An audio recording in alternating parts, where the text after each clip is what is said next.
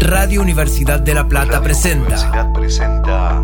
Lee escuchando. Lee escuchando.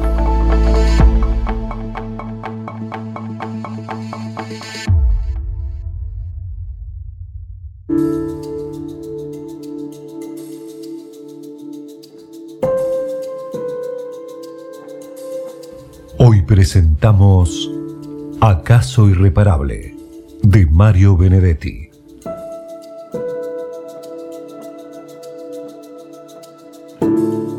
Cuando los parlantes anunciaron que las líneas centroamericanas de aviación postergaban por 24 horas su vuelo número 914, Sergio Rivera hizo un gesto de impaciencia. No ignoraba, por supuesto, la clásica argumentación, siempre es mejor una demora impuesta por la prudencia que una dificultad acaso irreparable en pleno vuelo. De cualquier manera, esta demora complicaba bastante sus planes con respecto a la próxima escala, donde ya tenía citas concertadas para el siguiente mediodía. Decidió autoimponerse la resignación. La felpada voz femenina del parlante seguía diciendo, ahora que la compañía proporcionaría vales a sus pasajeros para que cenaran, pernoctaran, desayunaran en el Hotel Internacional cercano al aeropuerto. Nunca había estado en este país eslavo y no le desagradaba conocerlo. Pero por una sola noche, y aunque el banco del aeropuerto estaba atendiendo a los pasajeros en tránsito, no valía la pena cambiar dólares. De modo que fue hasta el mostrador del LCA, hizo cola para recibir los vales y decidió no pedir ni un solo extra durante la cena. Nevaba cuando el ómnibus los dejó frente al hotel. Pensó que era la segunda vez que veía nieve. La otra había sido en Nueva York, en un repentino viaje que debió realizar al igual que este, por cuenta de la sociedad anónima, hacía casi tres años.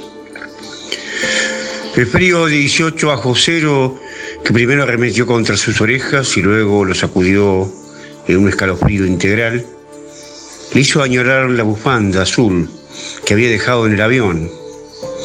Menos mal que las puertas de cristal se abrieron antes de que él las tocara, y de inmediato una hora de calor lo reconfortó.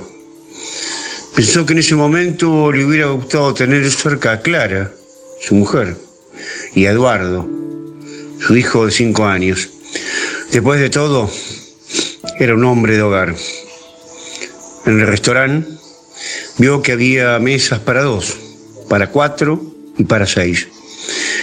Él eligió una para dos, con la secreta esperanza de comer solo y así poder leer con tranquilidad. Pero simultáneamente otro pasajero le preguntó, ¿me permite? Y casi sin esperar respuesta, se acomodó en el lugar libre. El intruso era argentino y tenía un irrefrenable miedo a los aviones. Hay quienes tienen sus amuletos, dijo. Sé de un amigo que no sube un avión si no lleva consigo cierto llavero con una turquesa. Sé de otro que viaja siempre con una vieja edición de Martín Fierro. Yo mismo llevo conmigo, aquí están, ¿las ve? Dos moneditas japonesas que compré, no se ría, en el barrio chino de San Francisco. Pero a mí no hay amuleto que me serene de veras. Rivera empezó contestando con monosílabos y leves gruñidos pero a los diez minutos ya había renunciado a su lectura y estaba hablando de sus propios amuletos. Mire, mi superstición acaba de sufrir la peor de las derrotas. Siempre llevaba esta Jeffer, pero sin tinta. Y había una doble razón. Por un lado, no corría el riesgo de que me manchara el traje. Y por otro, presentía que no me iba a pasar nada en ningún vuelo mientras la llevara así, vacía. Pero en este viaje me olvidé de quitarle la tinta y llave. Pese a esto, estoy vivo y coleando. Le pareció que el otro lo miraba sin excesiva complicidad, y entonces se sintió obligado a agregar. La verdad es que en el fondo soy un fatalista. Si a uno le llega la hora, da lo mismo un Boeing que la puntual maceta que se derrumba sobre uno desde un séptimo piso. Sí, dijo el otro, pero así y todo prefiero la maceta. Puede darse el caso de que uno quede idiota, pero vivo. El argentino no terminó el postre. ¿Quién dijo que en Europa saben hacer el mousse de chocolate? Y se retiró a su habitación.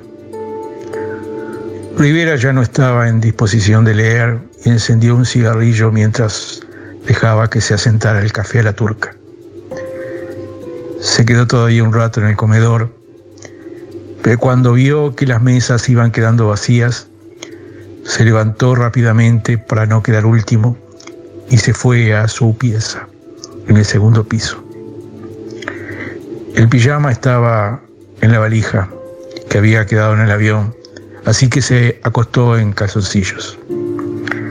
Leyó un buen rato, pero Agatha Christie despejó su enigma mucho antes de que a él le viniera el sueño. Como señala hojas usaba una foto de su hijo. Desde una lejana duna del Pinar, con un baldecito en la mano y mostrando el ombligo. Eduardo sonreía y él, contagiado, también sonrió. Después apagó la veladora y encendió la radio pero la enfática voz hablaba una lengua endiablada, así que también la apagó.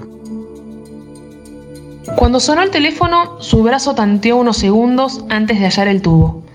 Una voz en inglés dijo que eran las 8 y buenos días y que los pasajeros correspondientes al vuelo 914 de LSA serían recogidos en la puerta del hotel a las 9 y media, ya que la salida del avión estaba anunciada en principio para las once y media. Había tiempo, pues, para bañarse y desayunar.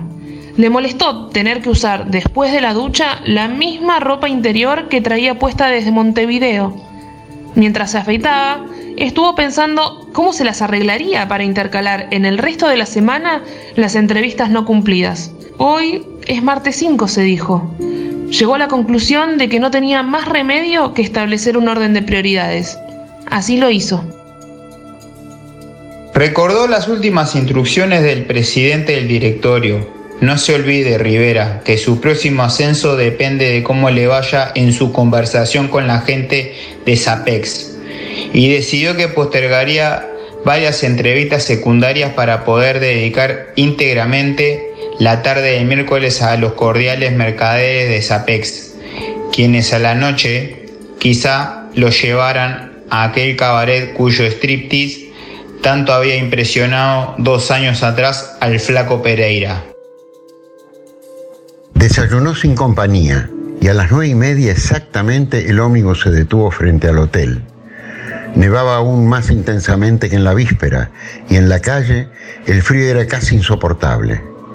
En el aeropuerto se acercó a uno de los amplios ventanales y miró, no sin resentimiento, cómo el avión de LSA era atendido por toda una cuadrilla de hombres en mameluco gris. Eran las 12 y 15 cuando la voz del parlante anunció que el vuelo 914 de LSA sufría una nueva postergación, probablemente de tres horas, y que la compañía proporcionaría vales a sus pasajeros para almorzar en el restaurante del aeropuerto. Rivera sintió que le invadía un vaho de escepticismo. Como siempre que se ponía nervioso, eructó dos veces seguidas y registró una extraña presión en las mandíbulas. Luego fue a hacer cola frente al mostrador del SA. A las 15 y 30, la voz agorera dijo con envidiable calma que, debido a desperfectos técnicos, LSA había resuelto postergar su vuelo 914 hasta mañana a las 12.30. Por primera vez se escuchó un murmullo de entonación algo agresiva. El adiestrado oído de Rivera registró palabras como intolerable, una vergüenza, qué falta de consideración. Varios niños comenzaron a llorar y uno de esos llantos fue bruscamente cortado por una bofeteada histérica. El argentino miró desde lejos a Rivera y movió la cabeza y los labios como diciendo, ¿qué me cuenta? Una mujer a su izquierda comentó sin esperanza, si por lo menos nos devolvieran el equipaje. Rivera sintió que la indignación le subía a la garganta cuando el parlante anunció que en el mostrador de LSA el personal estaba entregando vales para la cena, la habitación y el desayuno, todo por gentileza de la compañía. La pobre muchacha que proporcionaba los vales debía sostener una estúpida e inútil discusión con cada uno de los pasajeros. Rivera consideró más digno recibir el vale con una sonrisa de irónico menosprecio. Le pareció que, con una ojeada fugaz, la muchacha agradecería su discreto estilo de represaria. En esta ocasión Rivera llegó a la conclusión de que su odio se había vuelto comunicativo y se sentó a cenar en una mesa de cuatro. Fusilarlos es poco, dijo, en plena masticación una señora de tímida y algo ladeada peluca. El caballero que Rivera tenía enfrente abrió lentamente el pañuelo para sonarse, luego tomó la servilleta y se limpió el bigote. Yo creo que podrían transferirnos a otra compañía, insistió la señora. Somos demasiada gente, dijo el hombre del pañuelo y la servilleta. Rivera aventuró una opinión marginal. es el inconveniente de volar en invierno. Pero de inmediato se dio cuenta de que se había salido de la hipótesis de trabajo. A ella, por supuesto, se le hizo agua a la boca. Que yo sepa, la compañía no ha hecho ninguna referencia al mal tiempo. ¿Acaso usted no cree que se trata de una falla mecánica? Por primera vez se escuchó la voz, ronca, con fuerte acento germánico, del cuarto comensal. Una de las azafatas explicó que se trata de un inconveniente en el aparato de ratio. Bueno, admitió Rivera. Si es así, la demora parece explicable, ¿no? Allá, en el otro extremo del restaurante, el argentino hacía grandes gestos, que Rivera interpretó como progresivamente insultantes para la compañía. Después del café, Rivera fue a sentarse frente a los ascensores. En el salón del séptimo piso debía haber alguna reunión con baile, ya que de la calle entraba mucha gente. Después de dejar en el guardarropa todo un cargamento de abrigos, sombreros y bufandas, esperaban en el ascensor unos jovencitos elegantemente vestidos de oscuro y unas muchachas muy frescas y vistosas. A veces bajaban otras parejas por la escalera, hablando y riendo, y Rivera lamentaba no saber qué broma estarían festejando. De pronto se sintió estúpidamente solo con ganas de que alguna de aquellas parejitas se le acercara a pedirle fuego, o a tomarle el pelo, o a hacerle una pregunta absurda en ese imposible idioma que al parecer tenía, quien no hubiera creído, sitio para el humor. Pero nadie se detuvo siquiera a mirarlo. Todos estaban demasiado entretenidos en su propio lenguaje cifrado en su particular y alegre distensión. Deprimido y molesto consigo mismo, Rivera subió a su habitación, que esta vez estaba en el octavo piso. Se desnudó, se metió en la cama y preparó un papel para rehacer el programa de entrevistas. Anotó tres nombres, Kornfeld, Brunel, Fried. Quiso anotar el cuarto y no pudo, se le había borrado por completo. Solo recordó que empezaba con E. Le fastidió tanto esa repentina laguna que decidió apagar la luz y trató de dormirse. Durante largo rato estuvo convencido de que esta iba a ser una de esas nefastas noches de insomnio que años atrás habían sido su tormento. Para colmo no tenía esta vez el recurso de la lectura. Una segunda Agatha Christie había quedado en el avión. Estuvo un rato pensando en su hijo y de pronto con cierto estupor, advirtió que hacía por lo menos 24 horas que no se acordaba de su mujer. Cerró los ojos para imponerse el sueño. Hubiera jurado que solo habían pasado tres minutos cuando seis horas después sonó el teléfono y alguien le anunció, siempre en inglés, que el ómnibus los recogería a las 12 y 15 para llevarlos al aeropuerto. Le daba tanta rabia no poder cambiarse de ropa interior que decidió no bañarse. Incluso tuvo que hacer un esfuerzo para lavarse los dientes. En cambio tomó el desayuno alegremente. Sintió un placer extraño, totalmente desconocido para él, cuando sacó del bolsillo el vale de la compañía y lo dejó bajo la azucarera floreada.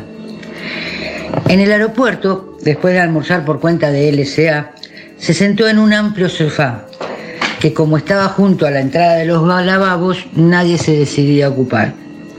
De pronto se dio cuenta que una niña rubia de cinco años, pecosa, con muñeca, se había detenido junto a él y lo miraba. ¿Cómo te llamas?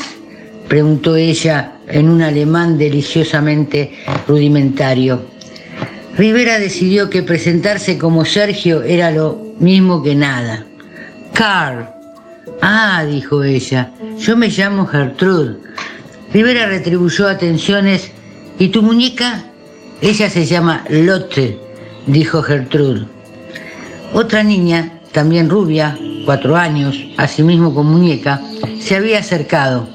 Preguntó en francés a la alemancita, ¿tu muñeca cierra los ojos? Rivera tradujo la pregunta al alemán y luego la correspondiente respuesta al francés. Sí, Lotte cerraba los ojos. Pronto pudo saberse que la francesita se llamaba Madeleine y su muñeca Yvette. Rivera tuvo que explicarle concienzudamente a Gertrude que cerraba los ojos y además decía mamá.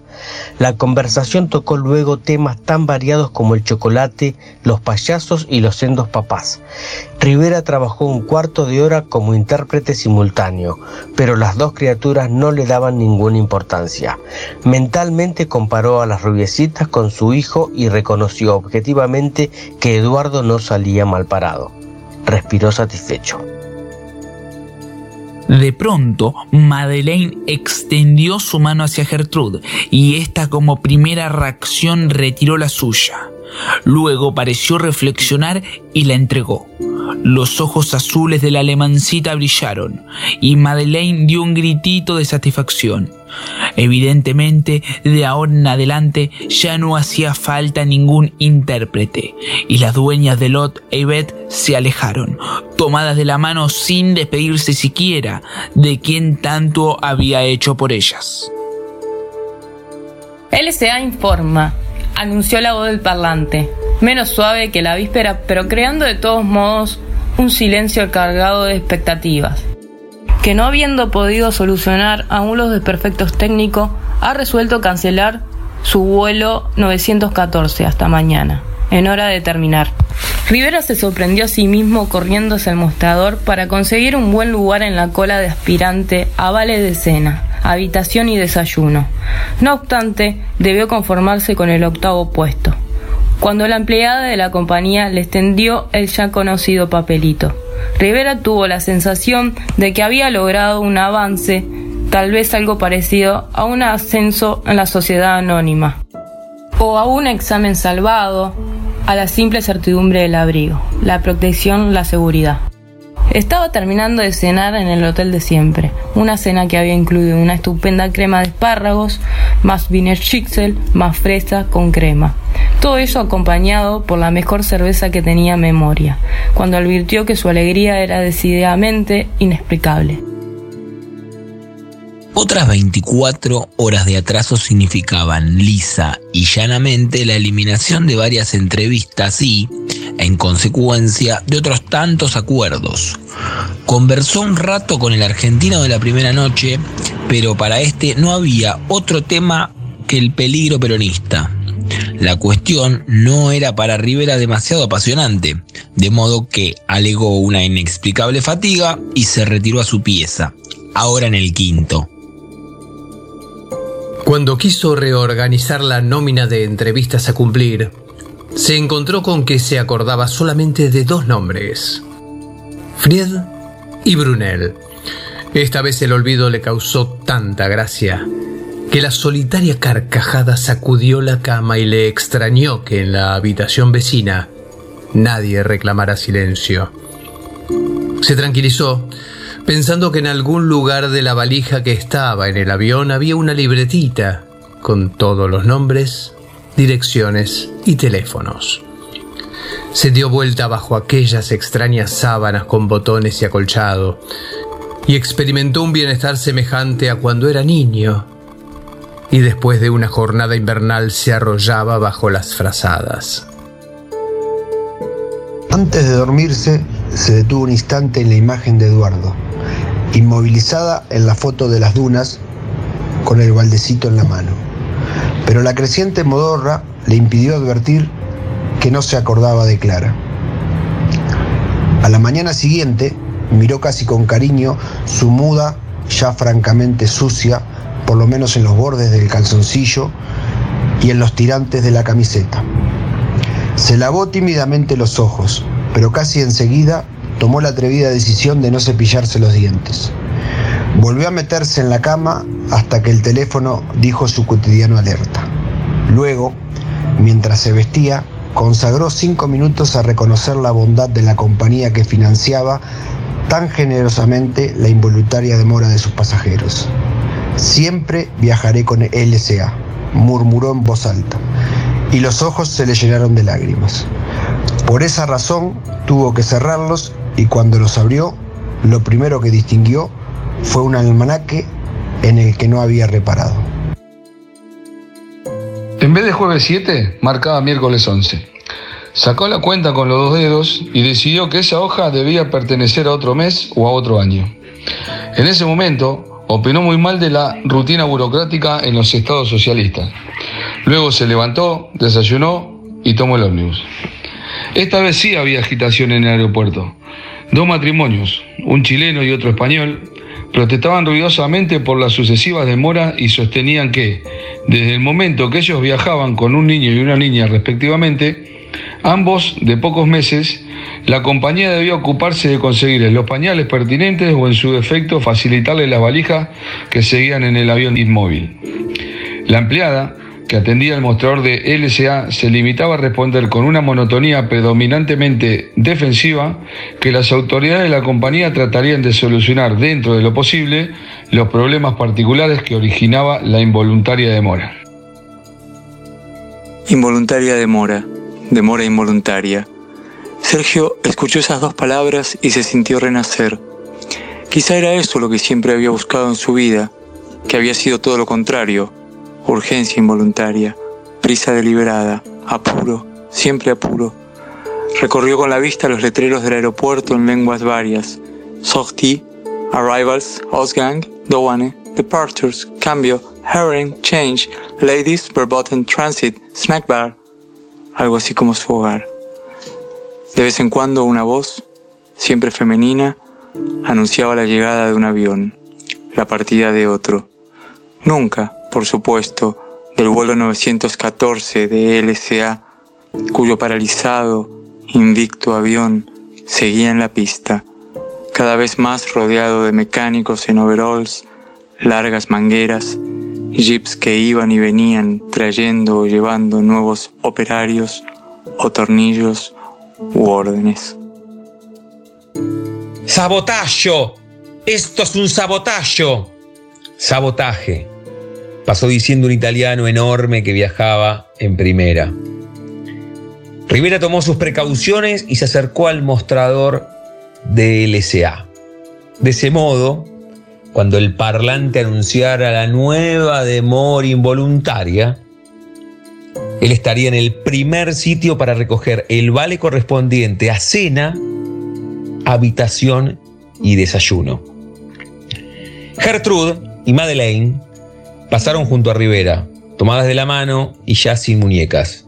Las chiquilinas, ¿serían las mismas? U otras muy semejantes. Estas rubiecitas europeas son todas iguales.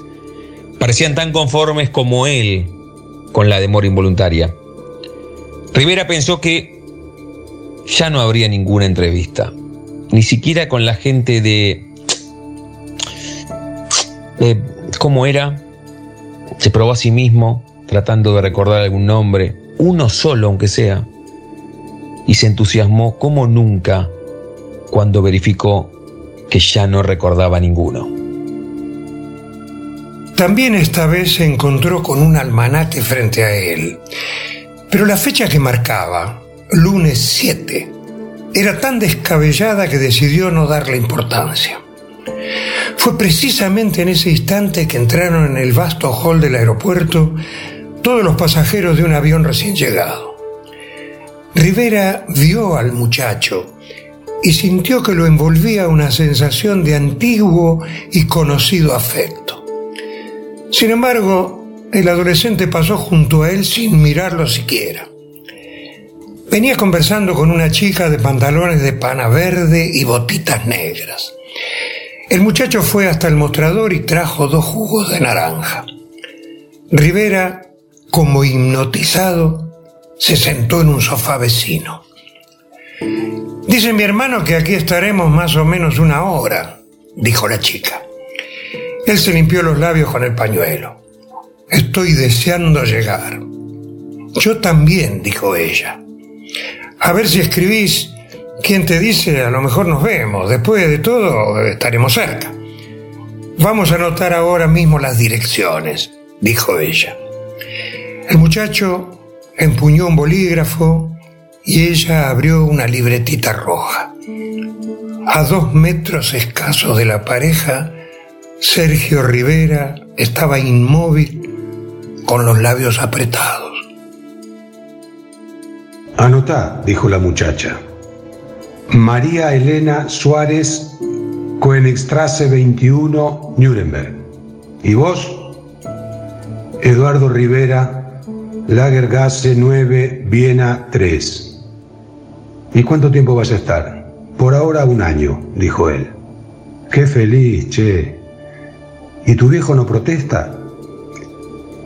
El muchacho empezó a decir algo, desde su sitio no pudo entender las palabras porque en ese preciso instante el parlante, la misma voz femenina de siempre, aunque ahora extrañamente cascada, informaba, LSA comunica que en razón de desperfectos técnicos ha resuelto cancelar su vuelo 914 hasta mañana en hora a determinar.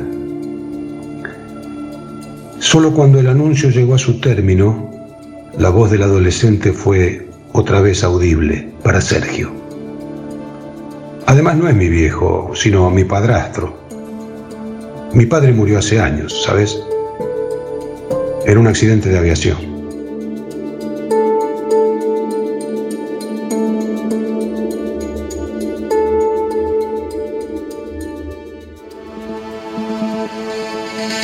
Gracias a todos por orden de aparición.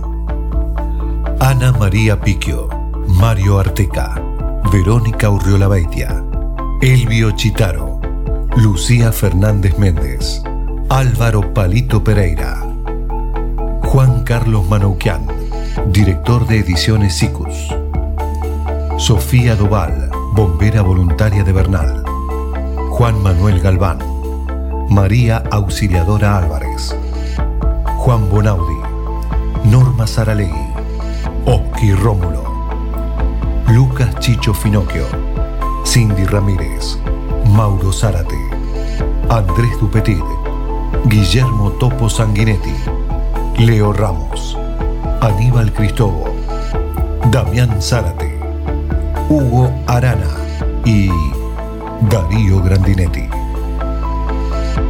Hoy presentamos Acaso Irreparable de Mario Benedetti.